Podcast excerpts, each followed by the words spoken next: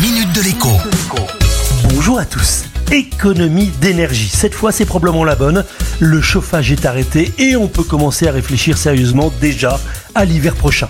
Un hiver placé sous le signe d'un risque de coupure de gaz ou en tout cas de rationnement, d'un risque d'explosion des prix du même gaz ainsi que du fuel domestique, d'un risque de rationnement également de l'électricité et bien sûr d'un risque d'explosion des prix de la même électricité en 2023 puisque les prix sont pour l'instant bloqués jusqu'au 1er janvier prochain.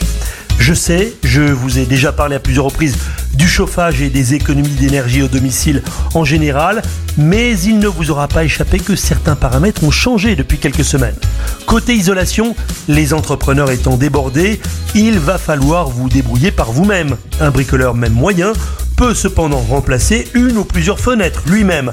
Il peut aussi isoler à moindre frais ses combles. Côté chauffage, si tout le monde se rue sur les poêles à bois, retenez juste qu'en l'absence de conduit, les travaux doivent être réalisés par un professionnel pour une histoire d'assurance en cas d'incendie. Mais la priorité absolue, c'est de contrôler son chauffage central avec un thermostat de préférence connecté. Il y a même des aides pour ça.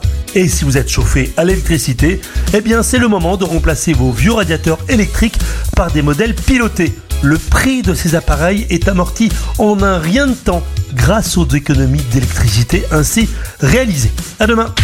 La minute de l'écho avec Jean-Baptiste Giraud sur radioscoop.com et application mobile Radioscoop.